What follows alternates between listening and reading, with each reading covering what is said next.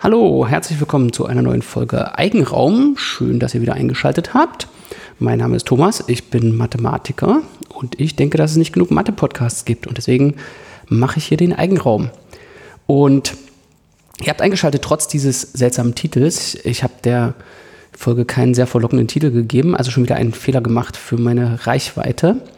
Die Downloadzahlen spiegeln irgendwie immer die Attraktivität des Titels wieder, denke ich. Wenn man eine Folge ChatGPT nennt, dann hat das gleich andere Auswirkungen als Gulomb, Sidon und Kostas. Die Folge mit den wenigsten Downloads bisher war übrigens diese Mathe-Jogging-Folge. Also, falls ihr die noch nicht gehört habt, könnt ihr euch die ja nochmal hören oder wenigstens runterladen. Dann sehe ich das in den Downloadzahlen. Das ist ja sowieso so. Ich trecke euch ja nicht, außer wenn ihr das auf Spotify hört, was ich nicht so richtig empfehlen kann. Also, wenn ihr es auf einer richtigen Podcast-App hört, dann werdet ihr nicht getrackt und ich sehe nur, dass es jemand runtergeladen hat und nicht, wann ihr eingeschaltet habt und ob ihr es gehört habt oder sowas. Ich denke, die Mathe-Jogging-Folge ist eigentlich jedenfalls gar nicht so schlecht. Also ihr könntet sie nicht nur runterladen, sondern auch euch anhören. Aber vielleicht habe ich ja mit dem Titel Mathe Jogging gleich zwei Zielgruppen verschreckt. Also Mathe und Sport. Also, obwohl wer Mathe nicht mag, würde hier vielleicht nicht einschalten, aber wer Sport nicht mag, vielleicht doch. Also naja. Kennt noch jemand dieses Spiel Game Dev Tycoon? Das habe ich eigentlich 2013 mal gespielt. Aber jetzt hat eins von meinen Kindern das auch wieder entdeckt und wir haben das nochmal gespielt, so zum zehnjährigen Jubiläum. Und hat man so eine Computerspielfirma und entwickelt Computerspiele. Da kommt es immer darauf an, die richtigen Kombinationen von Thema und Spielprinzip zu finden. Also so Vampir-Wirtschaftssimulationen funktionieren dann nicht so gut wie so ein abstraktes Mathe-Casual-Game auf dem Gameboy oder so. Naja, also die Hörerin, die man wegen des Titels verloren hat, die holt man ja mit dem Inhalt auch gar nicht wieder rein. Deswegen ist es eigentlich so wichtig, einen guten Titel zu wählen. Also ich werde mich anstrengen, beim nächsten Mal wieder einen attraktiveren Titel zu wählen, damit ihr, die, die jetzt nicht eingeschaltet habt und das jetzt nicht hört, dann das wieder hört. Okay, so, Schluss. Sidon, Gulom, Kostas, das sind Namen von Mathematikern. Ihr habt es euch vielleicht schon gedacht. Leider nicht von Mathematikerinnen, sondern von Mathematikern. Und in der Mathematik hat man ja viel, dass so alles irgendwie nach Leuten benannt wird. Also beim Arzt ist das jetzt zum Beispiel nicht so. Wenn der Arzt dann nicht sagen würde, sie bekommen Antibiotikum gegen ihre Lungenentzündung, dann würde er sagen, sie bekommen Gauss-Therapie gegen ihre Euler-Krankheit oder so, wenn da auch alles nach Leuten benannt werde. Aber so ist es eben in der Mathematik. Die waren unterschiedlich bekannt und aktiv.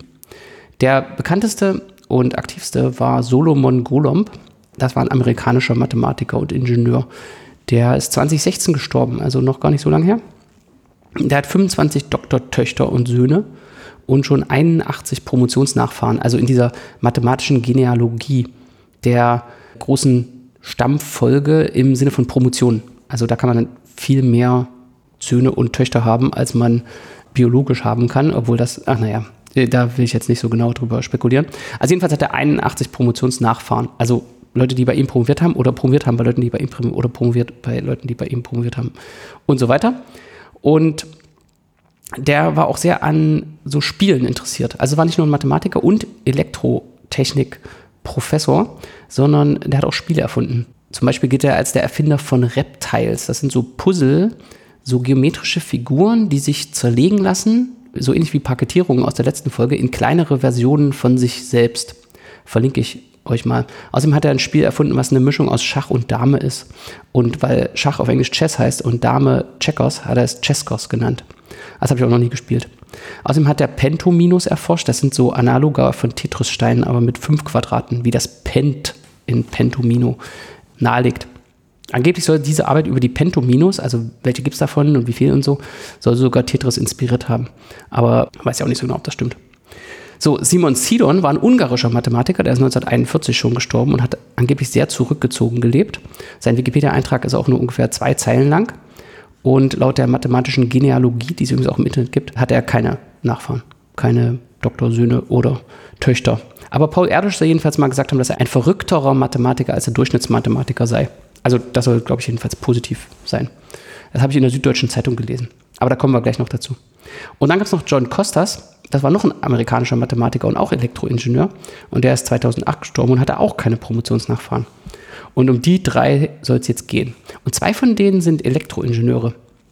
Komisch, oder? Also heute geht es mal los mit äh, ein bisschen Elektroingenieurswesen. So, und deswegen tauchen wir jetzt mal ein bisschen ein in die Messtheorie, aber nicht irgendwelche Spannungen oder Felder oder sowas, sondern was viel einfacheres. Lineale. Ihr kennt ja sicher Lineale. So, also so ein Stück aus Holz aus der Schule, auf dem irgendwie Markierungen sind. Zum Beispiel jeden Millimeter oder jeden Zentimeter eine Markierung. und dann kann man das irgendwo dran halten und sehen, wie lang was ist, ja. Und ist euch schon mal aufgefallen, wie ineffizient so ein normales Lineal ist? Sagen wir mal, wir wollen jetzt nur so ganze Zentimeter Strecken abmessen. Wenn ich 1 Zentimeter abmessen will, dann kann ich meine Strecke auf dem Lineal von 0 bis 1 da dran halten. Oder ich kann meine Strecke von 1 bis 2 da dran halten. Oder meine Strecke von 2 bis 3. Also diese Strecke 1 Zentimeter lang, die ist total oft markiert auf meinem Lineal. Viel öfter, als ich es eigentlich brauche. Denn wenn ich 1 Zentimeter messen will, brauche ich ja nur eine von diesen Stellen. Ich weiß gar nicht, ob das was über den Charakter aussagt, also welche man dann nimmt. Es gibt bestimmt Leute, die, wenn die 1 cm messen wollen, die dann immer von 0 bis 1 messen und manche, die irgendwie mal von 3 bis 4 und mal von 5 bis 7 messen. Naja, und dann fragt man sich natürlich, habt ihr bestimmt auch schon mal gemacht, kann man das auch effizienter machen? Stellen wir uns mal ein Lineal vor, was so Länge 6 hat. Und wir wollen jetzt mal nur Zentimeter messen, also keine Millimeter oder so. Und auf dem Lineal, stellt euch mal vor, also so ein 6 cm langes Lineal, und da gibt es aber nur vier Markierungen. Und die Markierungen sind bei 0, also am Anfang, bei 6, also am Ende, sind so Striche. Also das Holz geht ja noch ein bisschen weiter immer hinter dem letzten Strich unter. Und dann noch bei 1 und bei 4. Und damit meine ich also die alte, also alle Markierungen sind weg, aber dann da, wo früher die 1 war, ist eine Markierung und da, wo jetzt früher die 4 war, ist eine Markierung. Und das Lineal, behaupte ich, ist ziemlich nützlich, um Zentimeter zu messen. Weil die Länge 1, die kann ich nämlich zwischen 0 und 1 messen. Die Länge 2 kann ich auch messen, die ist nämlich zwischen 4 und 6. Die Länge 3 kann ich auch messen zwischen 1 und 4. Und die Länge 5 kann ich auch messen, die ist zwischen 1 und 6. Und die Länge 6 kann ich auch messen, das ist nämlich die Länge des Lineals von 0 bis 6. Also alle Längen in Zentimetern von 1 bis 6 kommen vor. Und keine kommt doppelt vor. Also wenn ich jetzt alle Abstände, die ich überhaupt mit meinem Lineal messen kann, betrachte, also immer alle Abstände zwischen zwei Markierungen betrachte, dann kommt gar keine doppelt vor. Also niemals wenn ich n Zentimeter abmessen will, bin ich vor die Wahl gestellt, welche von den n Zentimeter Markierungen auf meinem Lineal will ich überhaupt nehmen. Das ist doch sehr effizient, oder? Und das ist die Definition eines Goulomb-Lineals. Ein Goulomb-Lineal, benannt nach dem Mathematiker Solomon Goulomb, von dem ich euch oben erzählt habe, der vielleicht Tetris mit beeinflusst hat, der hat sich mit sowas beschäftigt. Und ein Goulomb-Lineal ist also ein Lineal, also Markierung auf einem Holzstück, sodass keine Länge doppelt vorkommt. Dass jetzt bei meinem kleinen Beispiel jede Länge genau einmal vorkommt, das ist noch eine Zusatzeigenschaft. Leider, leider kann man das nicht immer verlangen. Leider, leider, leider gibt es kein Lineal mit fünf Markierungen, mit dem man alle Längen bis zu seiner Länge, was auch immer die dann sein mag, genau abmessen kann. Aber jede auf genau eine Art und Weise. Also man muss sich entscheiden, entweder ich kann jede Länge abmessen, dann gibt es manche aber doppelt, oder ich will jede Länge nur höchstens einmal haben. Und wir machen das zweite. Jede Länge höchstens einmal vorkommen und sowas nennen wir ein Golomb-Lineal nach Solomon Golomb. Und dieses Lineal mit den fünf Markierungen, das hat dann Länge 11. Also man kann sich jetzt fragen, was ist das kürzeste Lineal? Also wenn ich mir vorgebe, dass ich fünf Markierungen haben will, was ist dann das kürzeste Lineal, so dass keine Länge doppelt vorkommt. Und diese Markierung, die darf ich nur an die ganzen Zentimeterstellen setzen. Ja, also sowas mit reellen Zahlen oder sowas. Hier sind jetzt ganzzahlige Abstände gemeint und wir kommen in keine Schwierigkeiten mit reellen Zahlen. Und das hat tatsächlich Anwendung in der Elektrotechnik. Also das tritt beim Verstärkerbau oder Verteilung von Frequenzen in einem Frequenzband auf. Ich bin da jetzt so ein bisschen auf dünnem Eis, aber da gibt es irgendwie den Begriff der Intermodulationsverzerrung. Vielleicht finde ich sehr bald noch was über diesen Begriff heraus. Und der tritt auf, wenn zwei oder mehr Signale miteinander interagieren und dadurch neue Frequenzen und Signale erzeugen, die nicht in den ursprünglichen Signalen vorhanden waren. Also zum Beispiel die Summe von zwei Frequenzen oder die Differenz von zwei Frequenzen, die tritt dann auch auf. Und wenn jetzt man so mehrere Signale mischt und man hat dann bei verschiedenen Kombinationen mehrfach die gleiche Summe, dann würde diese Störung sich noch verstärken. Weil man, also wenn man zweimal die gleiche Summe hat oder zweimal die gleiche Differenz, dann verstärkt es noch. Und wenn man dann seine Frequenzen so entlang eines Coulomb-Lineals tut, dann tritt es eben nicht auf, dass die Störungen sich noch gegenseitig verstärken. Und das hört sich dann irgendwie besser an oder im WLAN gibt es weniger Störungen. Und das ist eigentlich interessant, weil es ein mathematisches Problem, was ganz anders erzählt wird als das, was man ursprünglich machen will. Also man will irgendwie so einen Kanal optimal ausnutzen. Ich habe irgendwie meinen Kanal, die Frequenzen, möglichen Frequenzen für meine WLAN-Übertragung und will da jetzt ein paar Frequenzen auszeichnen. Und wie soll ich die wählen, dass Störungen möglichst minimiert werden? Führt dann auf so eine Art kombinatorisches Problem eigentlich. Ja? Also ein ganz diskretes Problem. Also gehen wir nochmal zurück zu unserem Beispiel der Länge 6. Das nennt man übrigens ein perfektes Golomb-Lineal. Also da hatten wir die Markierung 0, 1, 4, 6 und wir können auch alle Längen von 1 bis 6 da abmessen. Sowas gibt es dann mit fünf Markierungen eben nicht mehr.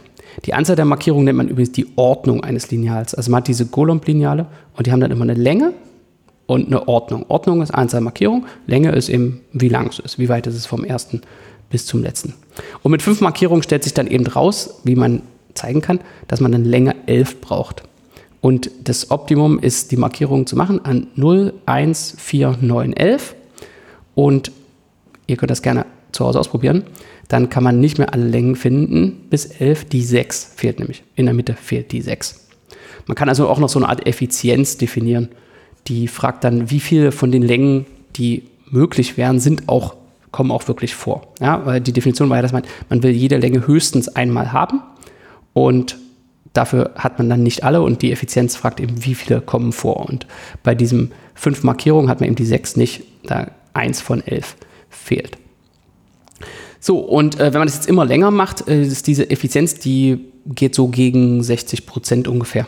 Und das ist das mathematische Problem, mit dem wir uns jetzt mal noch so ein bisschen äh, beschäftigen wollen. Das ist übrigens ein computerzugängliches, wie soll ich sagen, ein berechenbares Problem. Also wenn man sich die Anzahl der Markierungen vorgibt, dann kann man auch das kürzeste Coulomb-Lineal berechnen.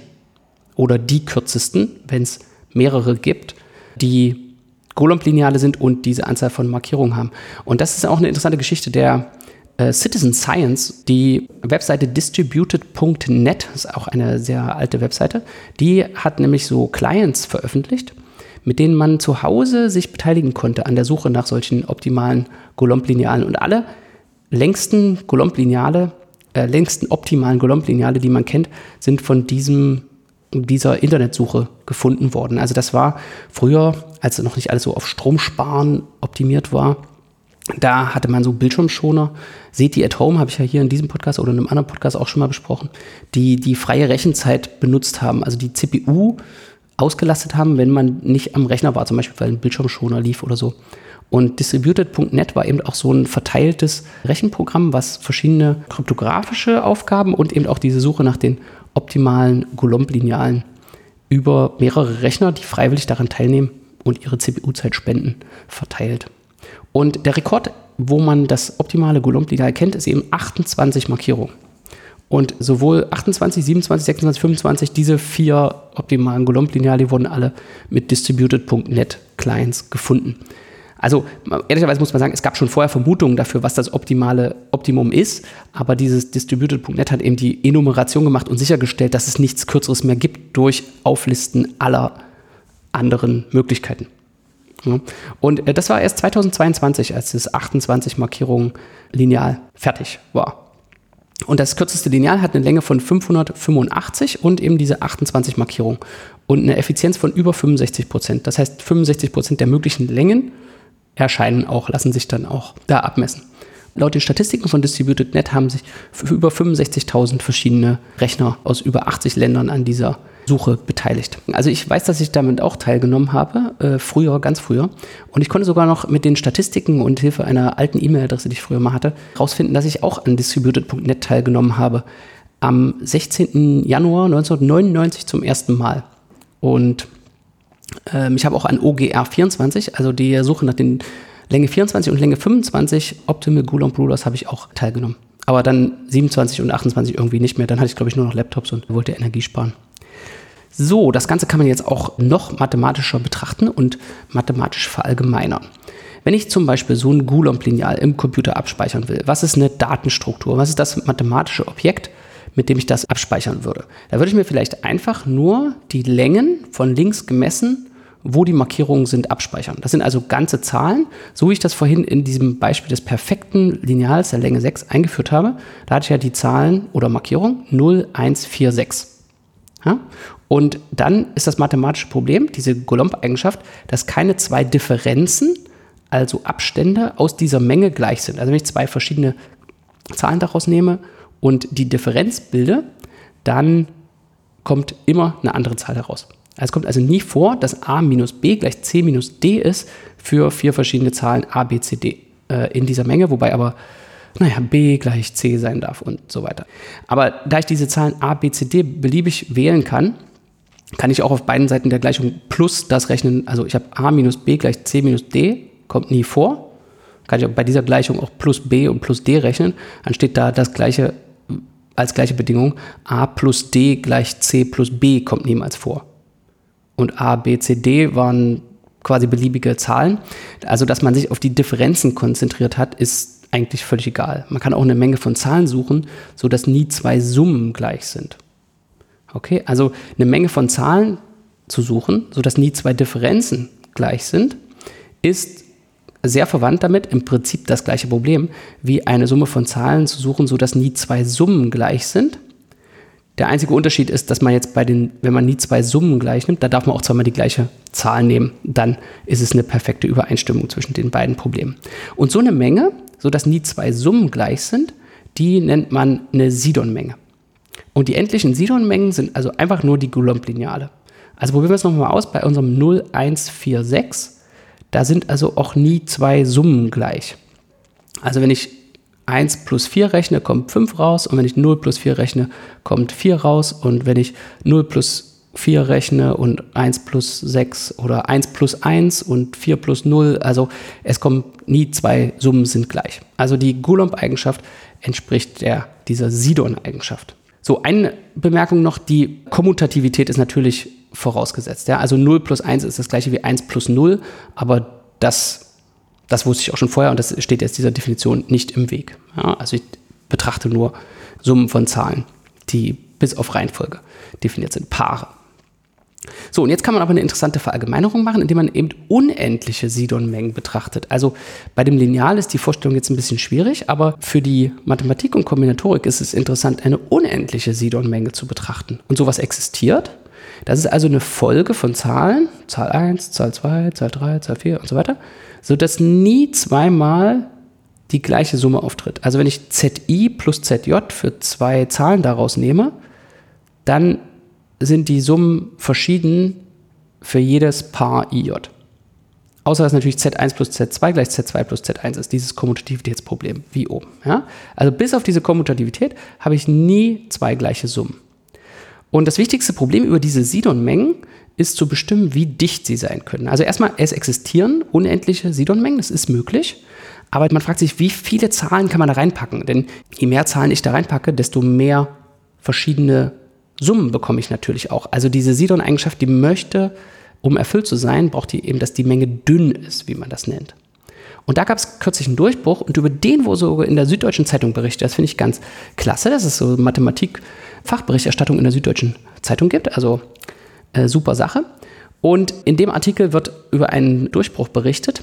Bei dem Artikel ist ein etwas lustiges Beispiel drin. Da ist als Beispiel für so eine Sidon-Menge aber 14712 drin. Also nochmal 1, 4, 7, 12. Was nach meiner obigen Diskussion keine Sidon-Menge wäre, weil es kein Coulomb-Lineal ist. Ja, von 1 nach 4 ist es 3 und 4, 4 nach 7 ist es 3. Und 1 plus 7 ist das gleiche wie 4 plus 4. Aber ich glaube, die haben irgendwie mit der anderen Definition gearbeitet, dass man nicht eben 4 plus 4 nehmen darf. Aber lassen wir das mal beiseite. Also unendliche Sidon-Mengen existieren und wie die Süddeutsche Zeitung berichtet, ist jetzt ein Durchbruch gelungen. Einem 24-jährigen Mathematiker, Cedric Pilat, ein Doktorand in Oxford, und dem ist es gelungen, eine Vermutung von Paul Erdős zu beweisen. Das passiert ja auch nicht jeden Tag. Und er sagt, es gibt eine Sidon-Menge, sodass sich jede hinreichend große Zahl als Summe von drei Zahlen aus der Menge schreiben lässt. Okay, was ist das für eine komische Vermutung? Ich habe eben schon darüber gesprochen, dass diese Sidon-Mengen irgendwie dünn sind. Denn ich will nie zwei gleiche Summen haben, also darf ich nicht zu viele Zahlen nehmen. Und jetzt könnte ich mich aber fragen, kann ich wie so eine perfekte Sidon-Menge erschaffen? Ich hatte ja mein Coulomb-Lineal, wo jede Differenz vorkommt. Kann ich es vielleicht schaffen, dass keine Zahl doppelt als Summe vorkommt, aber jede Zahl als Summe vorkommt? Jede Zahl genau einmal. Und das ist nicht möglich. Also das kann man sich überlegen. Das ist nicht möglich, das ist viel zu viel verlangt. Dann könnte man sich vielleicht das Problem ein bisschen abschwächern. Kann ich eine Sidon-Menge finden, sodass jede hinreichend große Zahl sich schreiben lässt als Summe aus der Sidon-Menge? Auch das ist nicht möglich. Und die Vermutung von Erdős war jetzt, wenn ich drei Zahlen aus der Sidon-Menge nehme, dann reicht's für jede hinreichend große Zahl. Also die Vermutung war, es gibt eine Sidon-Menge, die also dünn ist, nie zweimal die gleiche Summe, so dass sich jede hinreichend große Zahl als Summe von drei Zahlen aus der Sidon-Menge schreiben lässt. Und das hat er bewiesen. Und darüber wurde in der Süddeutschen Zeitung berichtet. Vielleicht weil er 24 äh, Jahre erst ist, der Mathematiker, der das bewiesen hat. Eine schöne Sache.